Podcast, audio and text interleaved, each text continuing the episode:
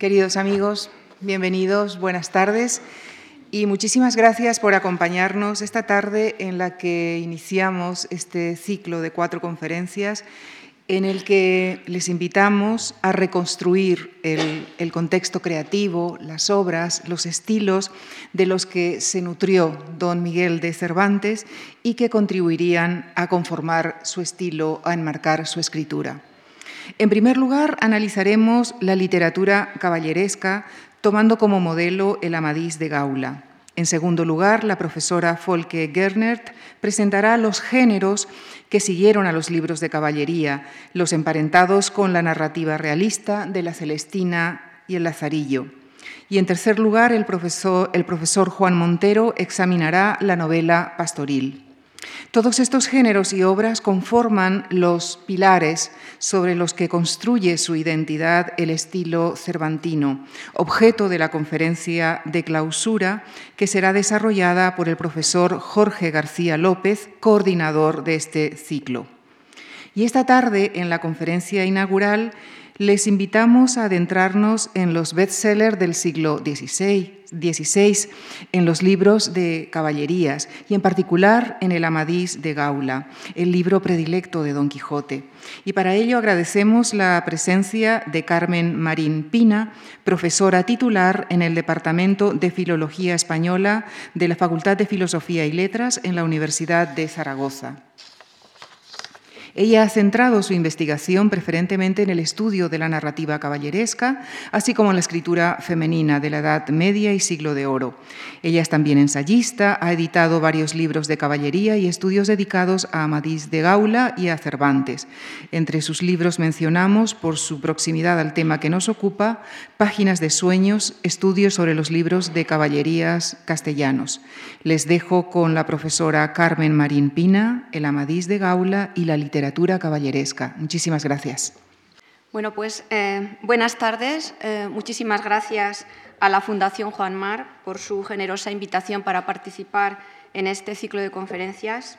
Gracias a Lucía por su amable presentación y, por supuesto, muchas gracias a ustedes por su eh, asistencia.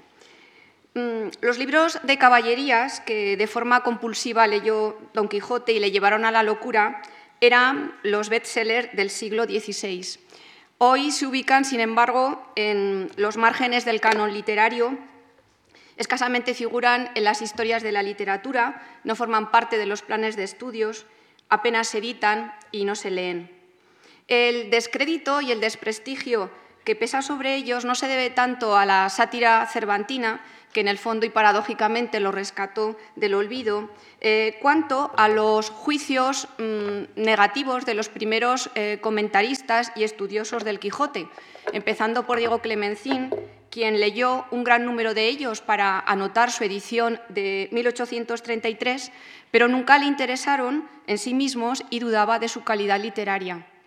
Lo mismo vale decir de Menéndez Pelayo, que allá por 1905, para confeccionar sus orígenes de la novela, también tuvo que considerarlos, pero tampoco contaban con su beneplácito.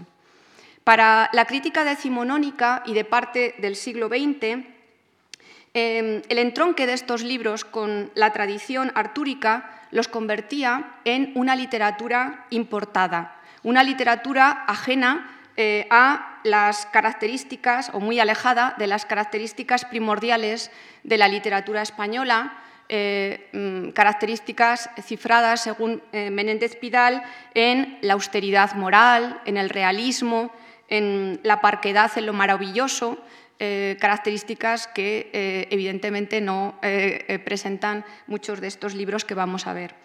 El redescubrimiento del género que se está llevando a cabo en los últimos años eh, gracias, entre otros factores, al estudio sistemático de cada uno de los libros y también al empeño del Centro de Estudios Cervantinos, que está editando una buena parte, eh, pues la, realidad que estamos descubriendo realmente es otra muy distinta a la, que en un principio imaginábamos. Y esta realidad es la que, es la que quiero comentar esta tarde con todos eh, ustedes.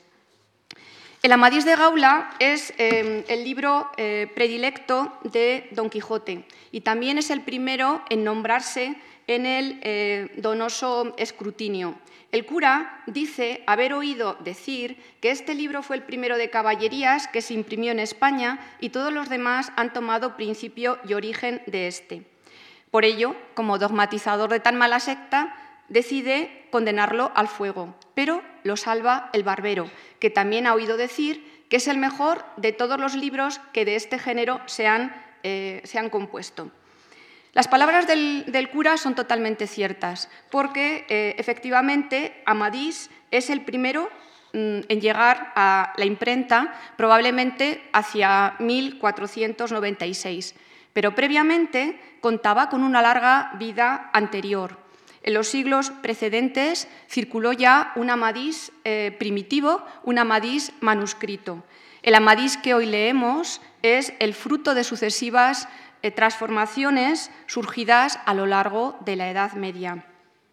Su primera eh, redacción mm, posiblemente pudo escribirse a finales del siglo XIII o comienzos del siglo XIV y estaría, formada, mm, estaría formado por uno o dos libros cuyo contenido se centraría en los orígenes del héroe, en las primeras aventuras y en su amor secreto por Oriana.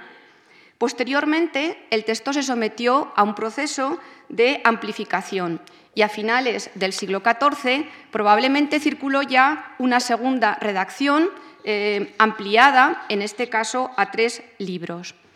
Hacia 1372 el Amadís era ya un texto mm, conocido y una prueba de ello nos la brinda la onomástica, eh, el nombre con el que el infante don Juan de Aragón, por ejemplo, bautizó a un perro de su jauría, un alano blanco llamado mm, Amadís.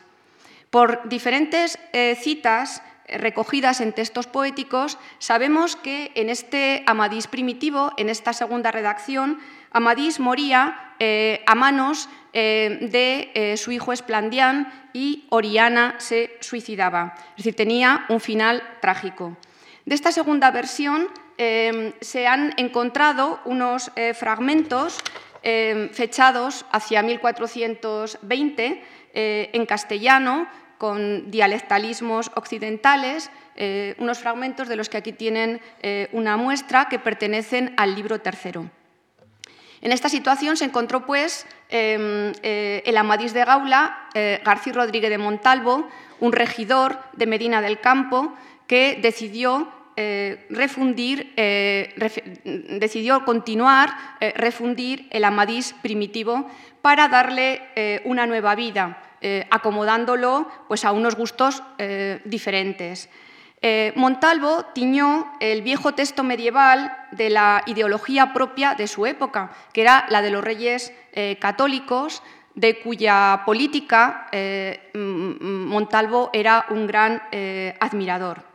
Eh, posiblemente eh, eh, terminó la refundición hacia 1495, pero el libro mm, llegó a la imprenta un año después. Creemos que se hizo en Sevilla la primera edición en 1496 hoy está perdida y la primera edición conservada es la de Zaragoza de Jorge Cozi de 1508. En el prólogo inicial, Montalvo mm, nos explica que además de corregir los tres libros de Amadís, eh, los tres libros ya existentes, trasladó y enmendó el libro cuarto con las sergas, con las hazañas de Esplandián, su hijo. Un libro cuarto que nos dice haberlo encontrado en extrañas circunstancias eh, en una eh, tumba de piedra.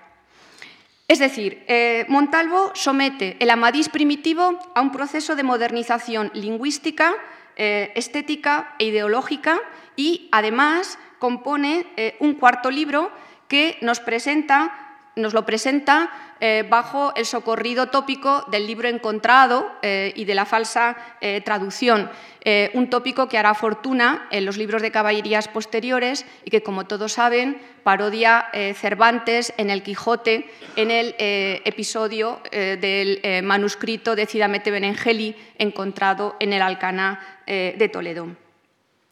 Entre 1495 y 1497 es probable que terminara también la redacción del quinto libro em, mm, eh, Las Sergas de Esplandián, una continuación y creación totalmente original suya, ¿eh? una continuación eh, propia. Mm, es probable que llegara a la imprenta en 1497, pero la primera edición hoy conservada es la de Sevilla de 1510.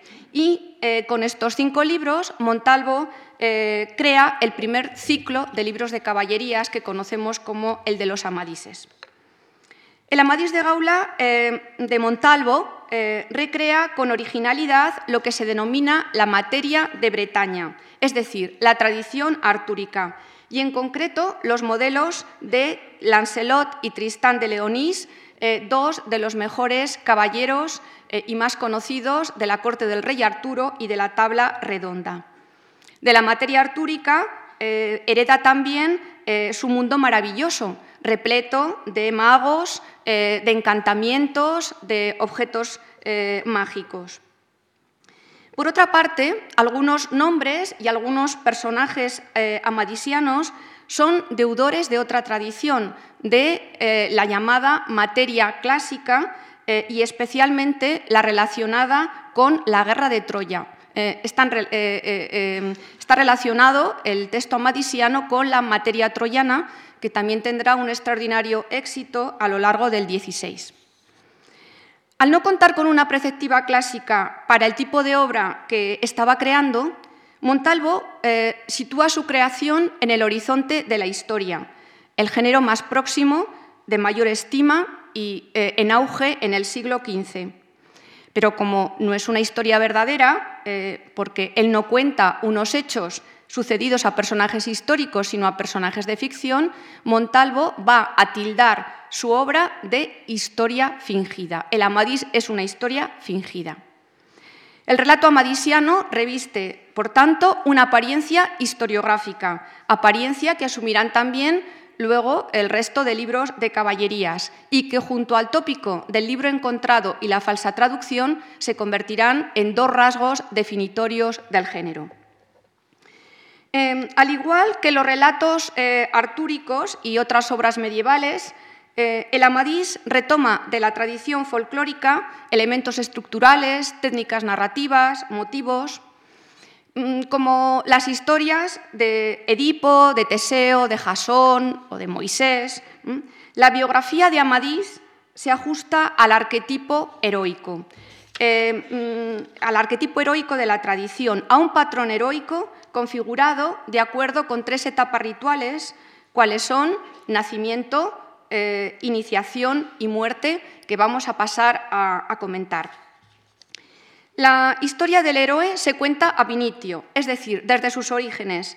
Se narra, en primer término, la historia amorosa de sus progenitores, el rey Perión y la infanta Elisena.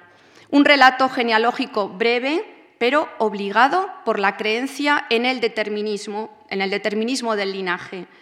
De acuerdo con la mentalidad medieval, eh, las cualidades de una persona vienen determinadas por su origen, de ahí la necesidad de conocer quiénes son sus padres. Fruto de, mm, partimos, por lo tanto, de la historia de Perión y Elisena, la historia amorosa, y fruto de esa relación eh, nace Amadís, el personaje principal que da título a la obra y que se va a convertir en el hilo conductor de todo el relato. Como en otros muchos relatos folclóricos, eh, el recién nacido Amadís será separado de sus padres y, al igual que Moisés, abandonado a las aguas. Eh, en este caso, el abandono está motivado por la llamada Ley de Escocia, que castigaba Mm, mm, eh, con la pena de muerte a las mujeres que mantenían relaciones carnales fuera del matrimonio.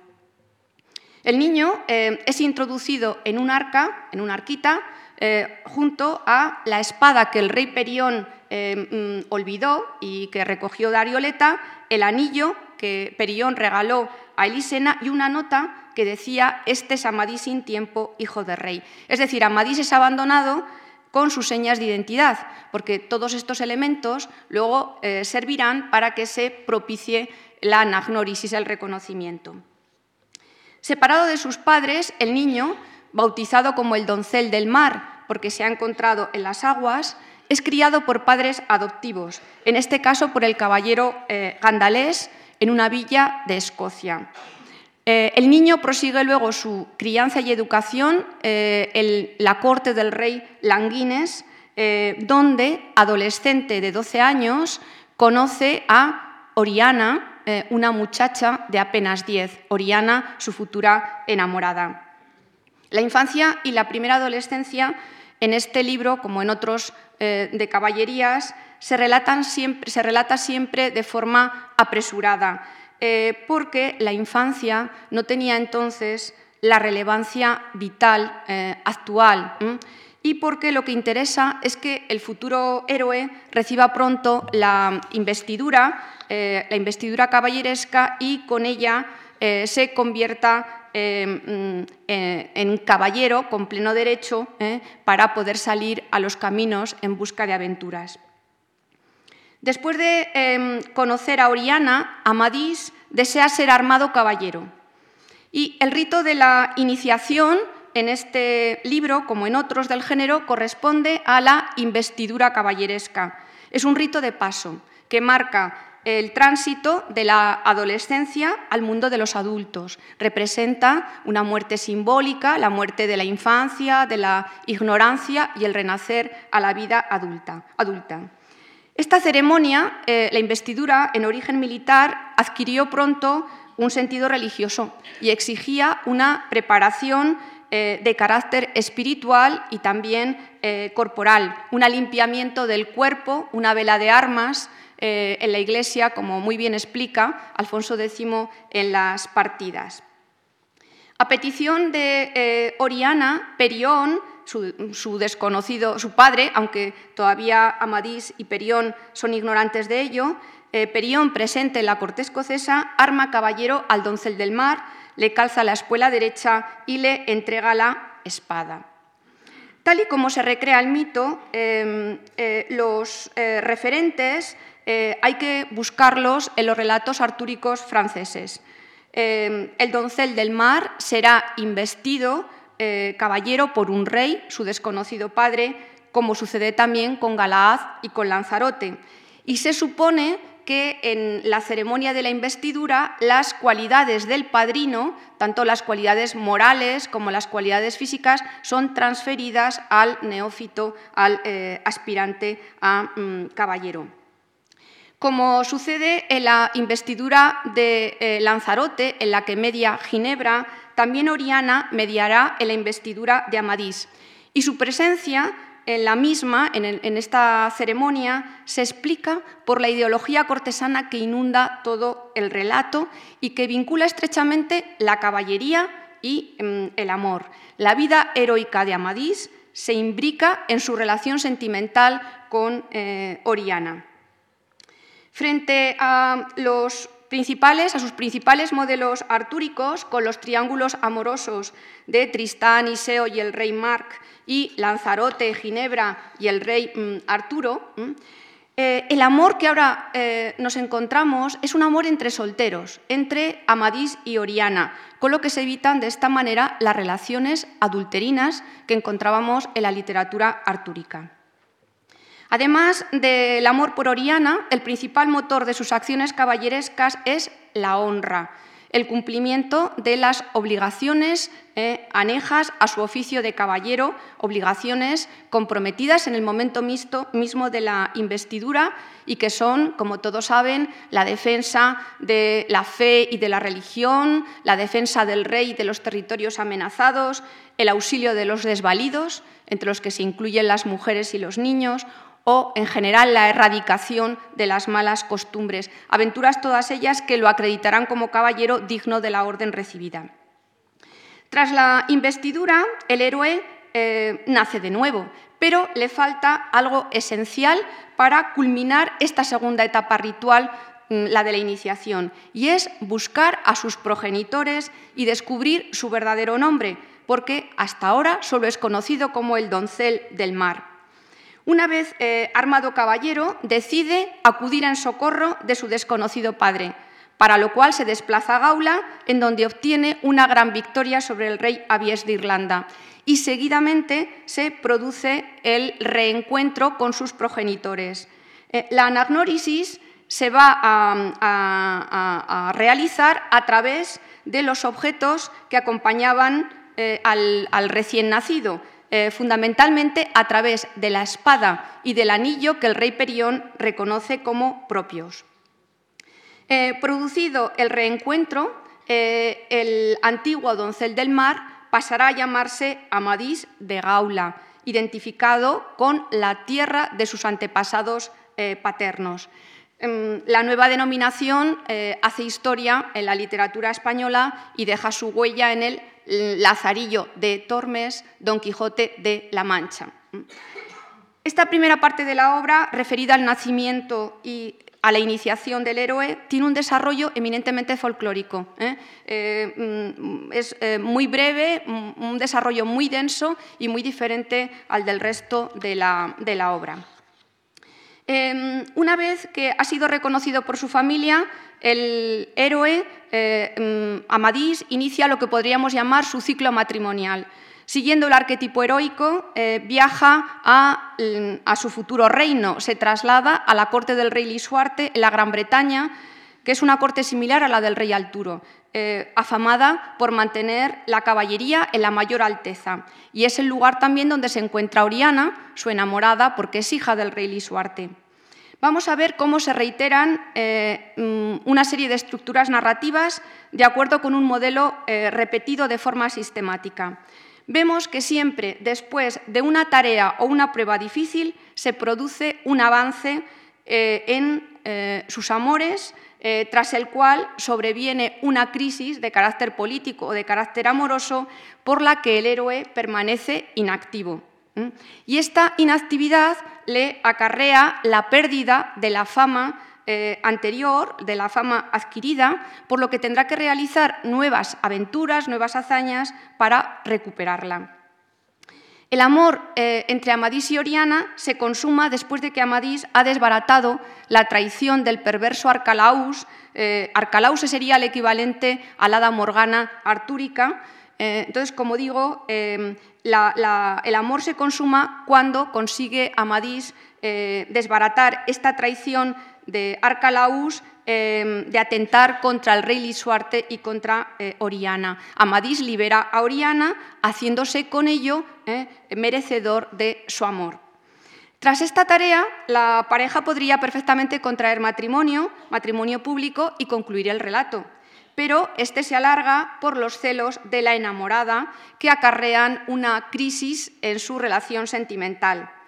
Todo se precipita eh, por culpa de Ardián, el enano escudero de Amadís, que al no saber distinguir entre cortesía y amor cortés, eh, malinterpreta los gestos de Amadís y asegura que su señor, Amadís, ha entregado su corazón a Briolanja.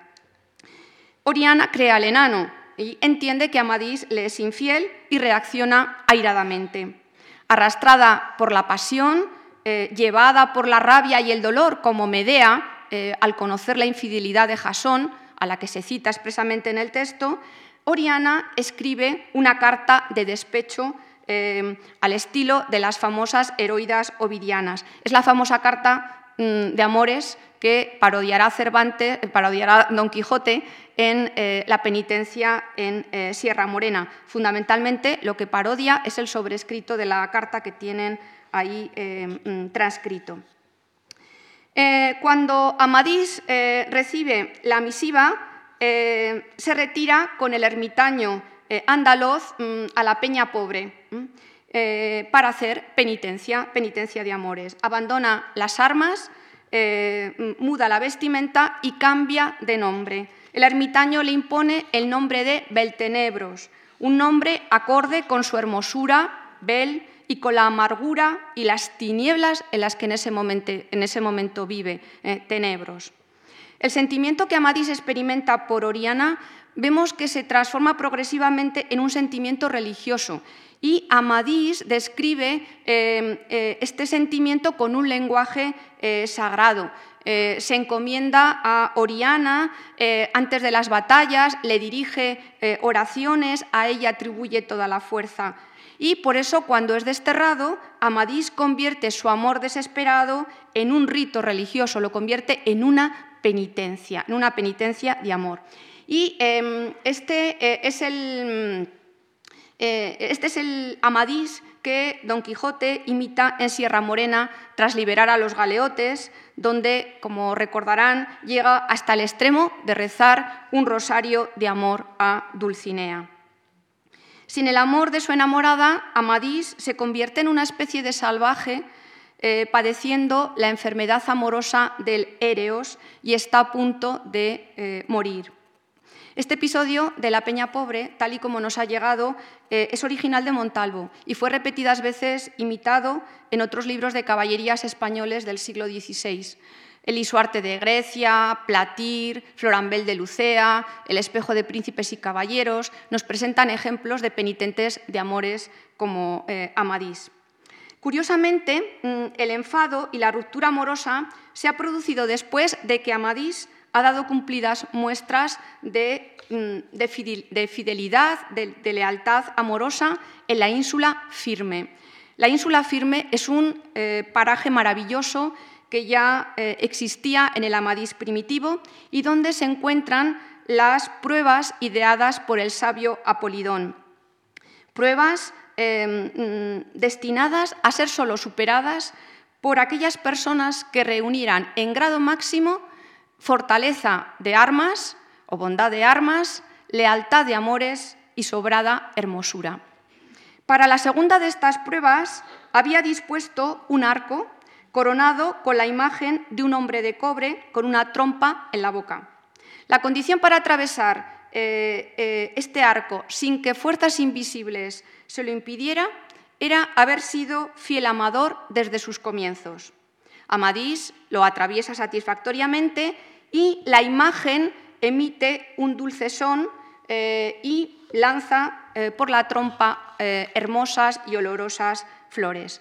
La imagen, este hombre de cobre, es un autómata y está en relación con los autómatas probatorios y musicales que en forma de pájaros, de androides o de fuentes hallamos en la tradición oriental y también en la literatura artúrica.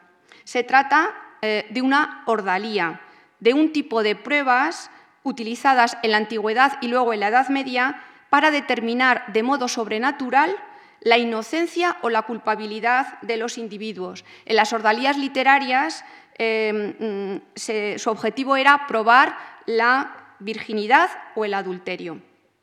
El episodio del Arco de los Leales Amadores eh, también fue popularísimo y se imitó en diferentes libros de caballerías. Lo nombra también Baltasar de Castiglione en El Cortesano, cuando el Magnífico argumenta que algunos hombres tendrían que pasar por el arco de los leales amadores para probar si eran enamorados verdaderos o eh, fingidos. Esta prueba, eh, mm, realizada momentos antes de recibir la carta de ruptura de Oriana, sirve para confirmar la lealtad de Amadís, quien, eh, pese a su inocencia, obediente eh, a los deseos de Oriana, se aleja y hace penitencia. Reanuda Amadís su actividad solo cuando recibe una carta de reconciliación de Oriana y de esta manera revive a la vida caballeresca. Amadís se enfrenta entonces eh, a eh, los gigantes que desafían al rey Lisuarte si no entrega a su hija Oriana en matrimonio a uno de los gigantes, Abasagante. Con el nombre de Beltenebros, Amadís matará a su contrincante amoroso. De nuevo, los amantes se reunirán. Eh, tenemos, por lo tanto, superada una tarea difícil, el esquema que antes hemos comentado, los amantes se reencuentran, hay un avance en esa relación amorosa y fruto de, eh, eh, de esos amores será la procreación de su hijo Esplandián. Pero tampoco termina aquí. Eh, la obra porque se abre un nuevo ciclo de aventuras, ya que Amadís tiene que abandonar la hasta ahora utópica corte del rey Lisuarte. Y es que el padre de Oriana se acerca paulatinamente al modelo de monarca negativo que se había fijado ya en la literatura artúrica, en la figura del rey Marc en el Tristán en Pros o en la figura del rey Arturo eh, al final del ciclo dedicado a su vida. Mm, por causa de unos malos consejeros, Amadís y Lisuarte se enemistan, se presenta entonces un enfrentamiento entre la caballería y la realeza, una enemistad que sin duda eh, podía reflejar las disensiones entre la eh, monarquía y la nobleza eh, en tiempos de los Trastamara.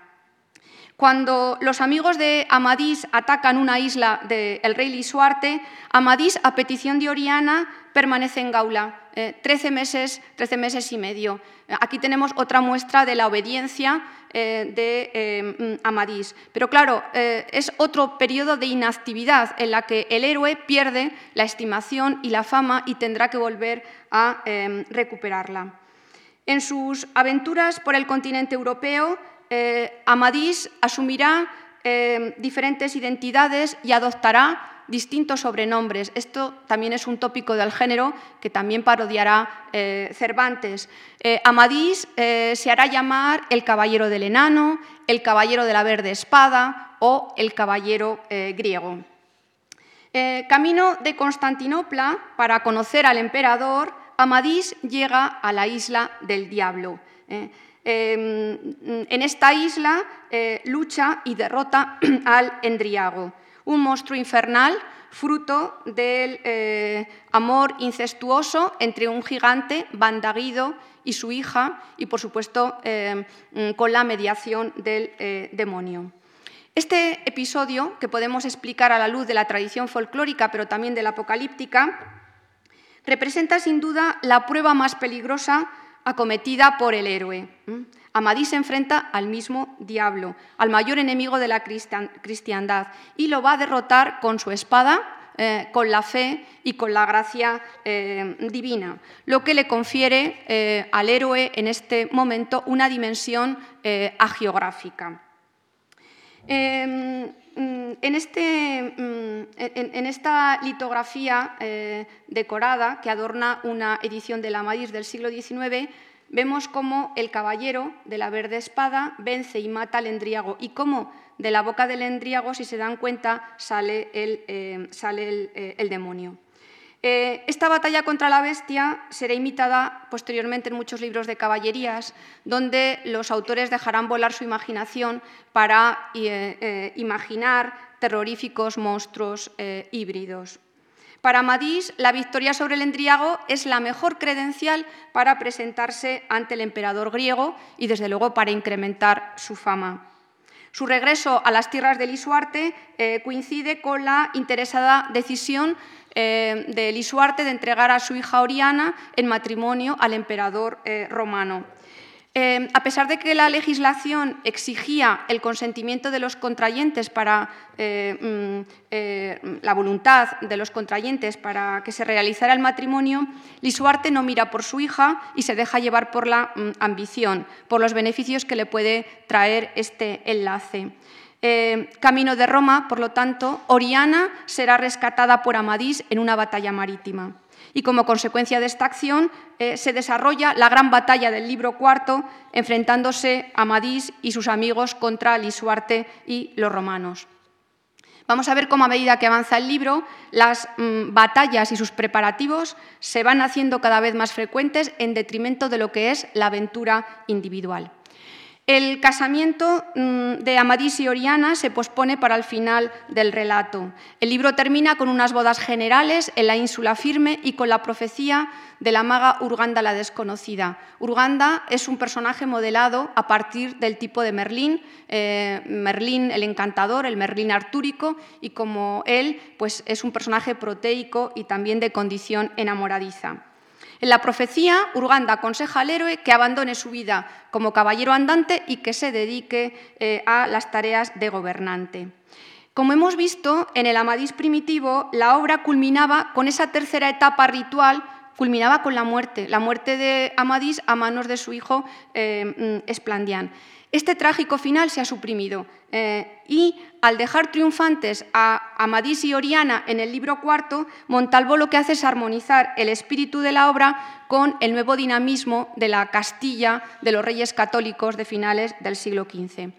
Lo cierto es que Amadís se resiste a morir y eh, sigue vivo en las continuaciones posteriores. En un momento dado, eh, Juan Díaz lo mata en el Lisuarte de Grecia de 1526, pero Feliciano de Silva, que es el gran autor del ciclo amadisiano, ignora esta muerte y lo, mantiene vivo hasta las últimas continuaciones. En tiempo de sus tataranietos, eh, Amadís sigue todavía mm, acometiendo aventuras, sigue en activo. Eh, retoma el relevo generacional su hijo Esplandián. Esplandián terminará las aventuras aplazadas en el Amadís de Gaula y se alzará con el protagonismo del quinto eh, libro. Eh, en este quinto libro, Montalvo desplaza la acción hacia Oriente, en donde Esplandián encabeza una verdadera cruzada contra el Islam, en una empresa colectiva eh, encaminada a restablecer el reino de Dios en la tierra. Em, como sucediera en la literatura artúrica con Galaz y el Santo Grial, em, se impone también en el ciclo amadisiano un nuevo ideal caballeresco, un nuevo concepto del héroe, más religioso, más espiritual, ¿eh? un ideal caballeresco que encarna mm, los valores religiosos y militares de los reyes católicos. Em, el Amadís de Gaula, al igual que el resto de los libros de caballerías, está supeditado a la técnica del amplificatio. Quiere esto decir que la trama se complica y se enmaraña con la inserción de nuevas historias protagonizadas por otros personajes, como pueden ser los hermanos de Amadís o su primo Agrestes, que tienen su propio curso y que en ocasiones se cruzan eh, estas eh, vidas con la del eh, héroe. Eh, de manera que el censo de personajes en estos libros, en el Amadís, pero también en el resto, el censo crece ¿eh? Eh, de forma desmesurada y a veces resulta difícil no perderse en esa red de relaciones que se teje entre ellos.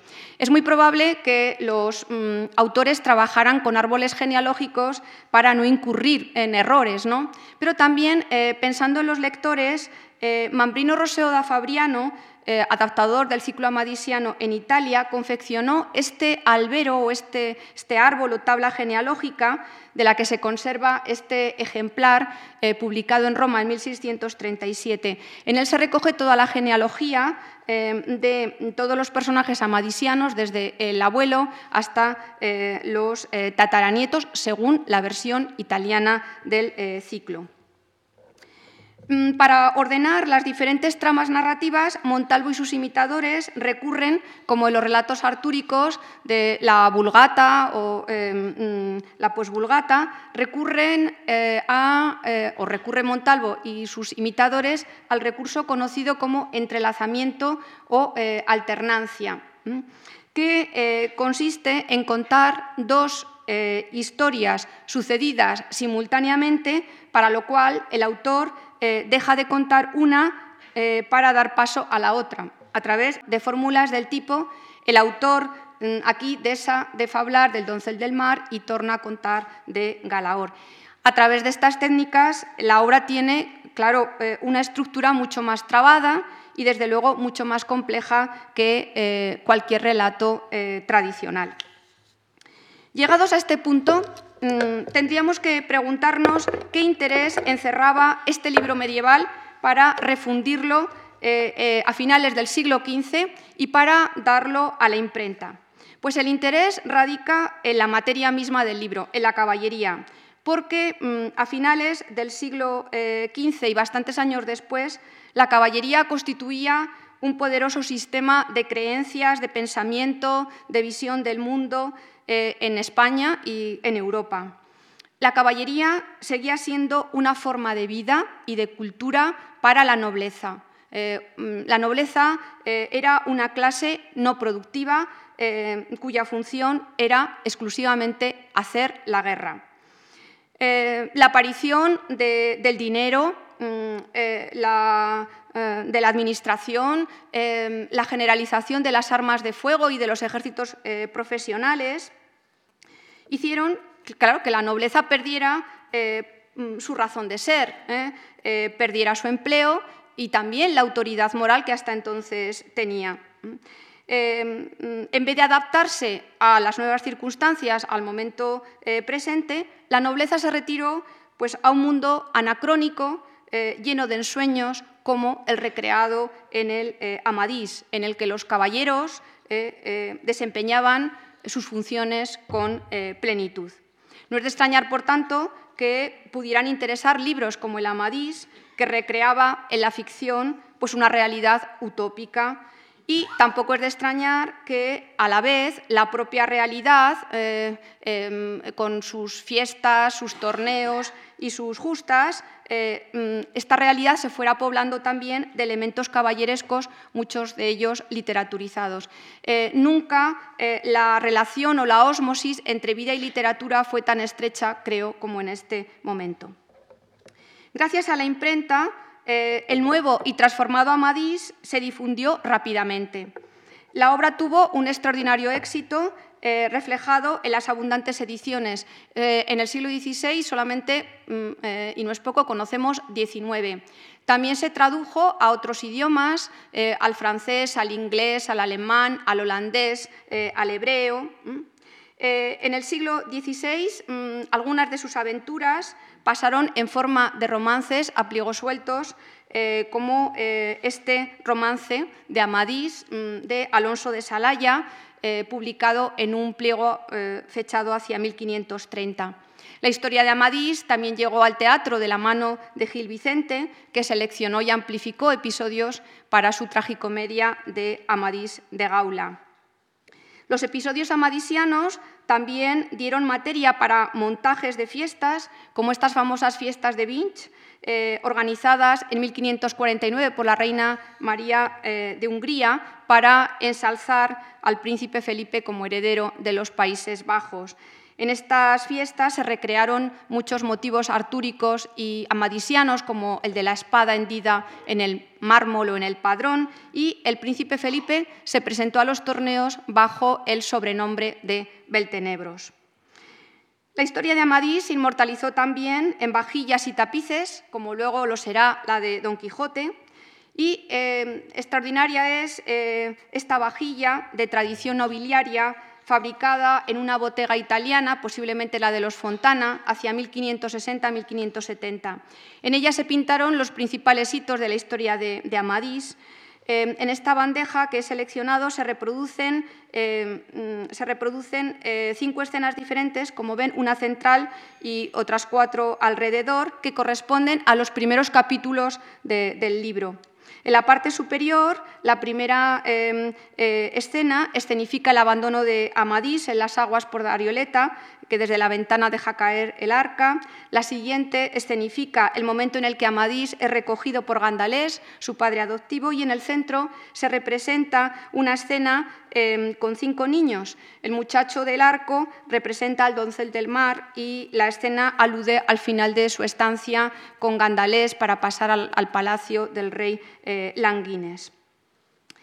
De los nueve tapices de tema artúrico, eh, de tema perdón, amadisiano conocidos, uno de ellos es este conservado en el Metropolitan Museo de Nueva York.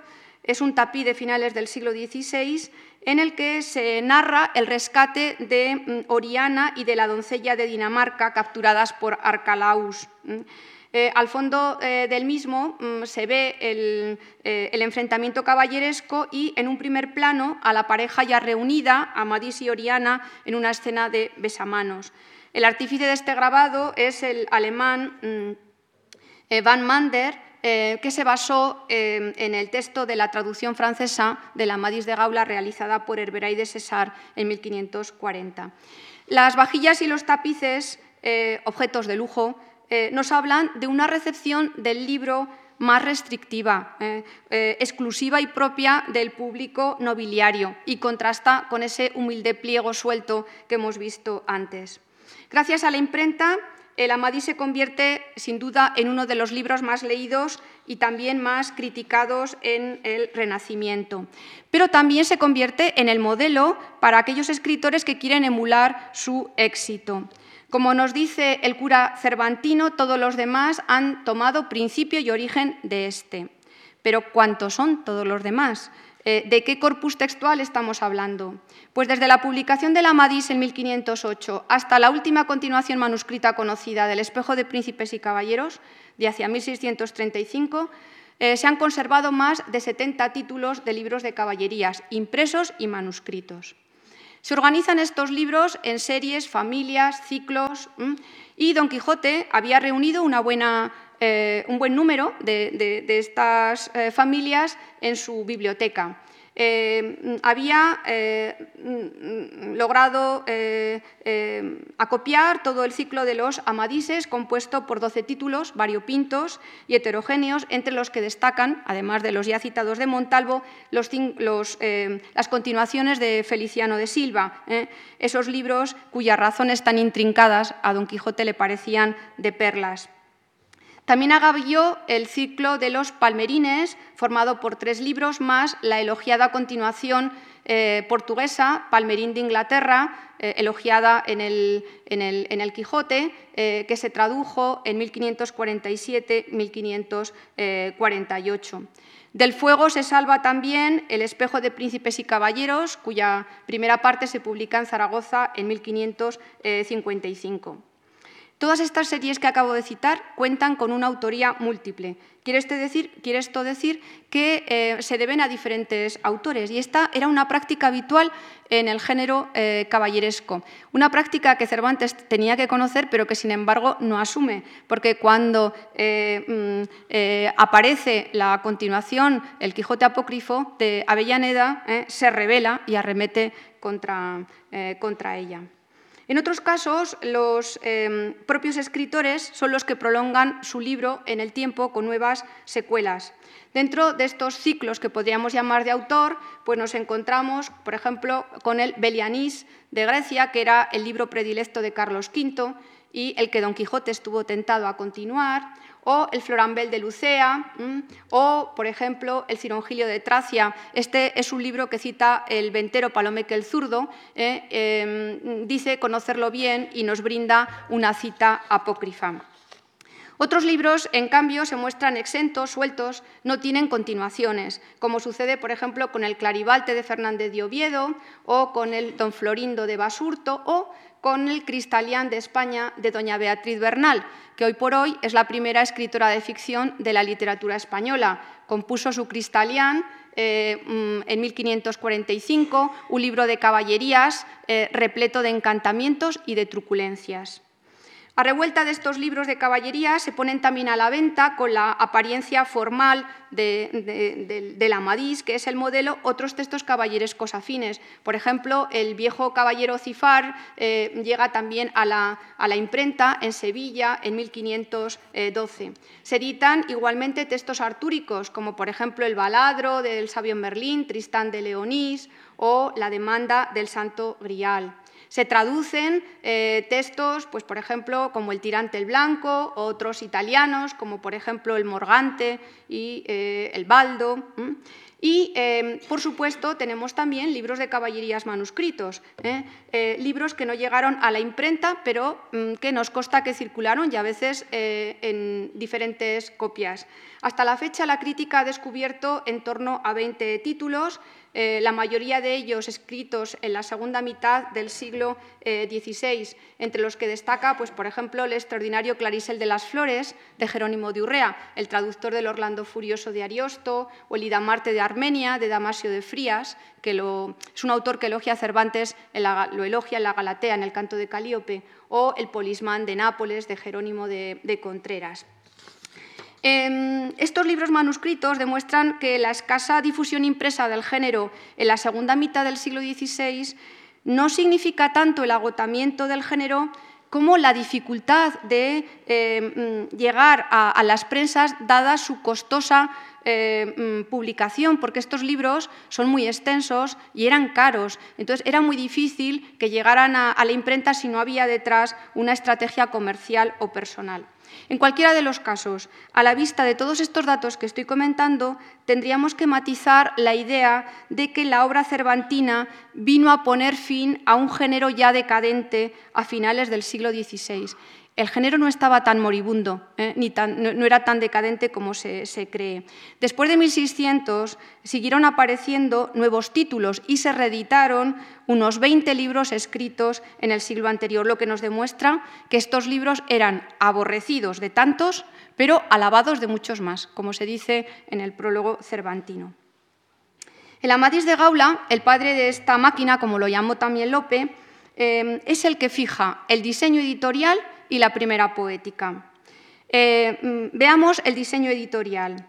En su configuración externa, los libros de caballería son físicamente inconfundibles. ¿eh? En palabras de Cervantes, son cuerpos de libros grandes, es decir, de tamaño eh, folio, de gran formato, frente, por ejemplo, al tamaño en octavo en el que se edita el Lazarillo de Tormes. Eh, son libros extensos, entre 100 y 300 folios. Están impresos en letra gótica, que era la utilizada en las obras de entretenimiento. En la segunda mitad del siglo XVI se puede sustituir por la redonda o romana. Como en los códices medievales, el texto está dispuesto en doble columna y las capitales suelen estar bellamente eh, mm, adornadas. Eh, la portada generalmente está ilustrada con un grabado de grandes dimensiones, debajo del cual aparece el título. Y el motivo más reiterado en, eh, en los grabados de las portadas es el del caballero jinete ricamente armado, cuyo nombre eh, figura en la mm, filacteria mm, como se aprecia en esta rica silografía que aparece al frente del Amadís de Gaula. una silografía eh, realizada eh, en el taller de Jorge Cozi eh, de Zaragoza. El impresor alemán creó es profeso esta estampa para la ocasión y además de por el nombre de la filacteria, en la estampa se identifica a Amadis también por las armas del escudo, donde aparecen dos leones rampantes, como dice el texto. En ningún otro libro de caballerías castellano encontramos repetida esta imagen, aunque lo habitual era reutilizar estas planchas en diferentes libros para de esta manera amortizar la inversión en, las, silografías. Lo habitual es que un mismo grabado eh, sea asignado a diferentes caballeros, como sucede con este, que es un grabado eh, que está inspirado en las décadas de, Tito Livio, eh, entonces sirve para identificar a Amadís, a su descendiente Rogel de Grecia y a Roselao de Grecia en la tercera parte del espejo de caballerías. Algunos libros cuentan también con, em, ilustraciones interiores, eh, normalmente mm, son viñetas que ocupan el ancho de la columna y estas viñetas se repiten de forma sistemática a lo largo del libro y también en otros libros.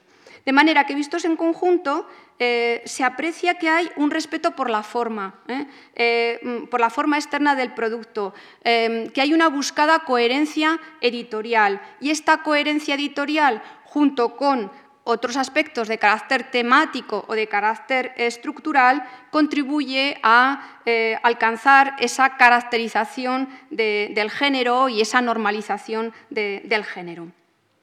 Además del modelo editorial, el Amadís fija también implícitamente lo que sería la primera poética, eh, mm, una poética que los autores posteriores asumirán y a la vez transformarán, adaptando sus creaciones a las circunstancias sociohistóricas del momento y eh, mm, eh, relacionarán esas creaciones también con la literatura mm, del momento, de la España del XVI.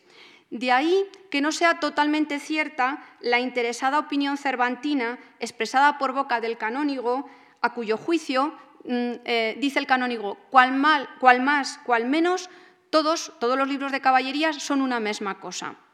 Esto no es totalmente cierto, porque evidentemente mm, en estos libros se aprecian ciertas constantes en su poética o en sus poéticas y estas constantes son las que le otorgan eh, ese aire de familia eh, o ese código de parentesco del que habla Humberto Eco, eh, pero de ello no podemos inferir que todo el conjunto de libros de caballerías pueda ser considerado idéntico a sí mismo. Esto no es así.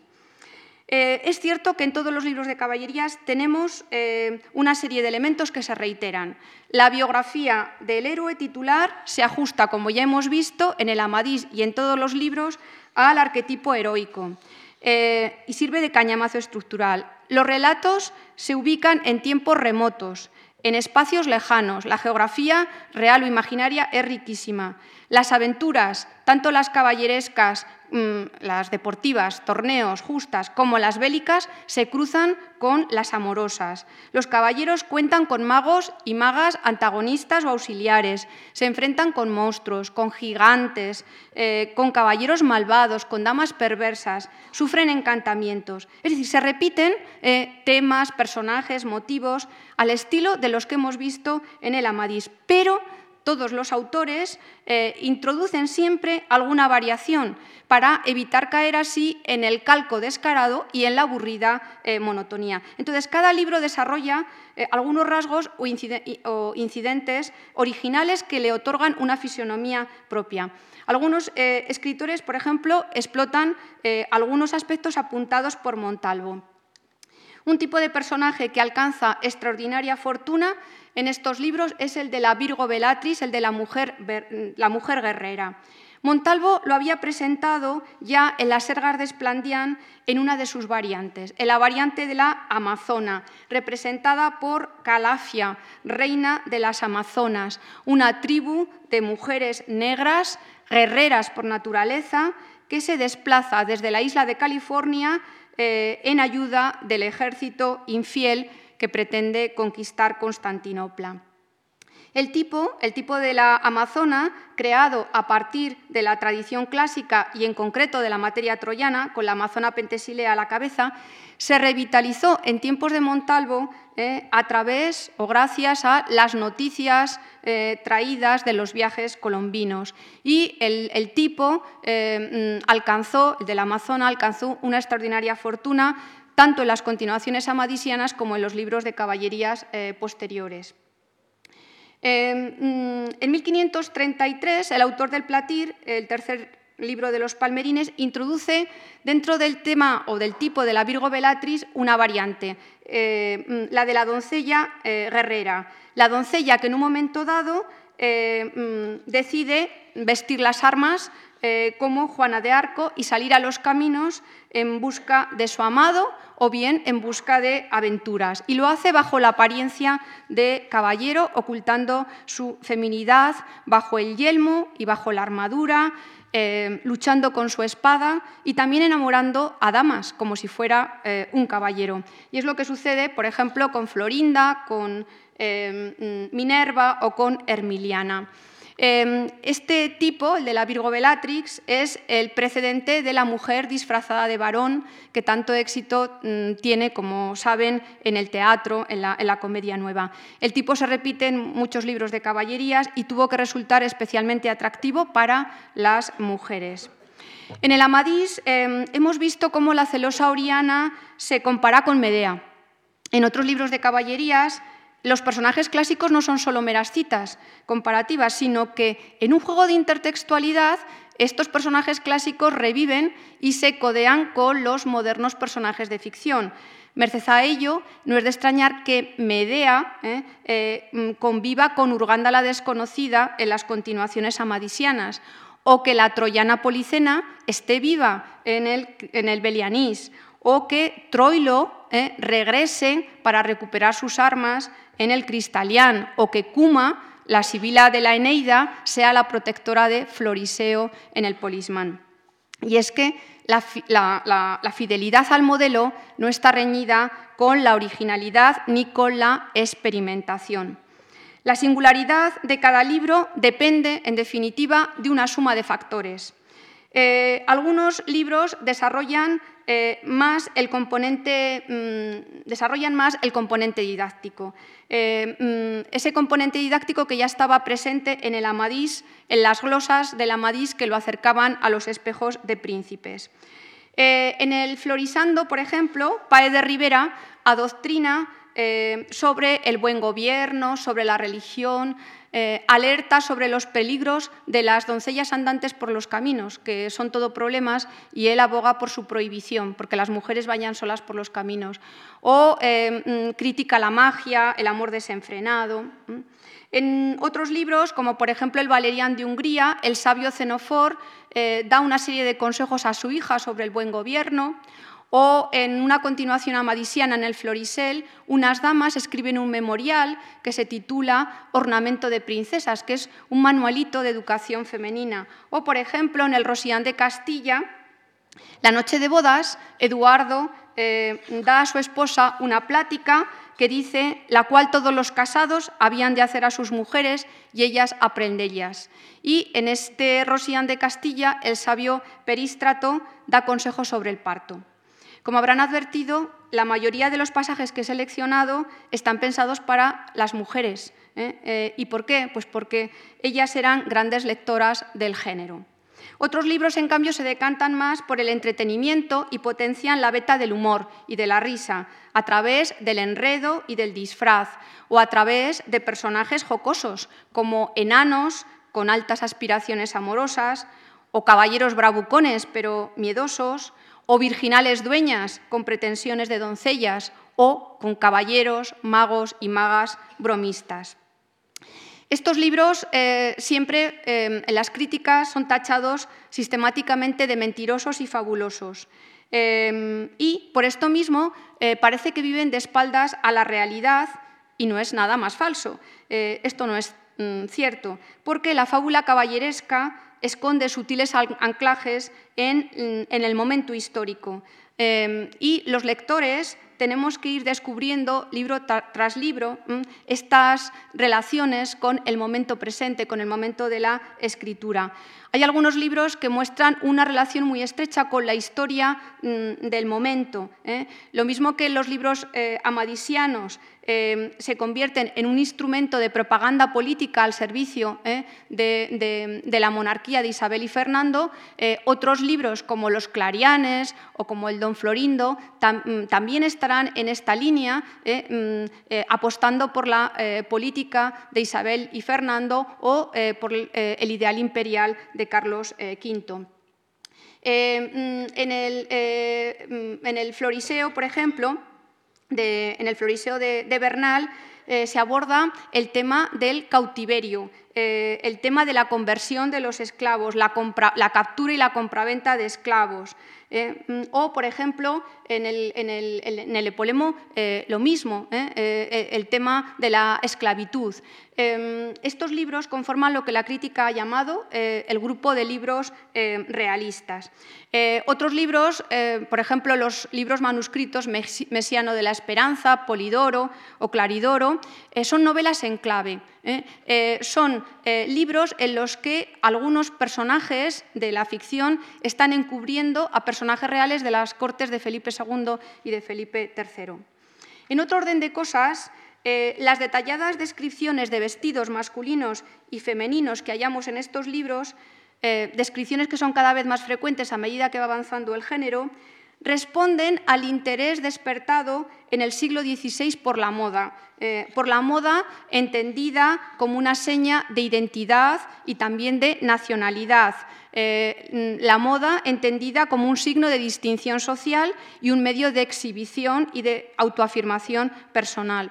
Eh, las minuciosas descripciones de vestidos que encontramos en estos libros son similares a las que podemos hallar en las crónicas de la época o en las relaciones mm, reales, eh, las relaciones de fiestas reales o similares a las que encontramos en los llamados libros de trajes o libros de habiti, eh, esas colecciones iconográficas de trajes que se hicieron tan populares en la segunda mitad del siglo XVI. Es decir, que estos libros atesoran un rico guardarropa mm, que será eh, un rico guardarropa todavía sin descubrir, eh, que será de gran ayuda para trazar la historia de la moda nacional e internacional del momento.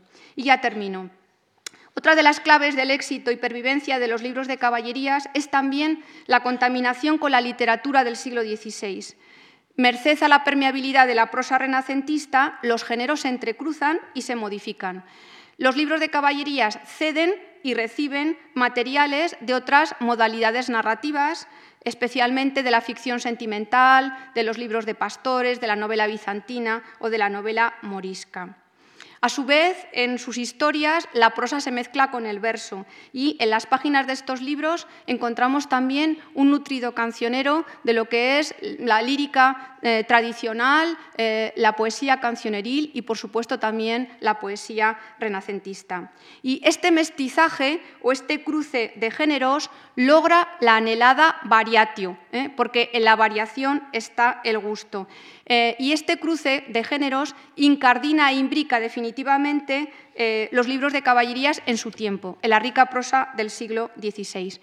La escritura desatada de estos libros, de la que habla el canónigo cervantino, permite que también estos libros, como luego lo hará el Quijote, pero también estos libros, mm, integren en sus páginas toda o la mayor parte de la literatura del momento.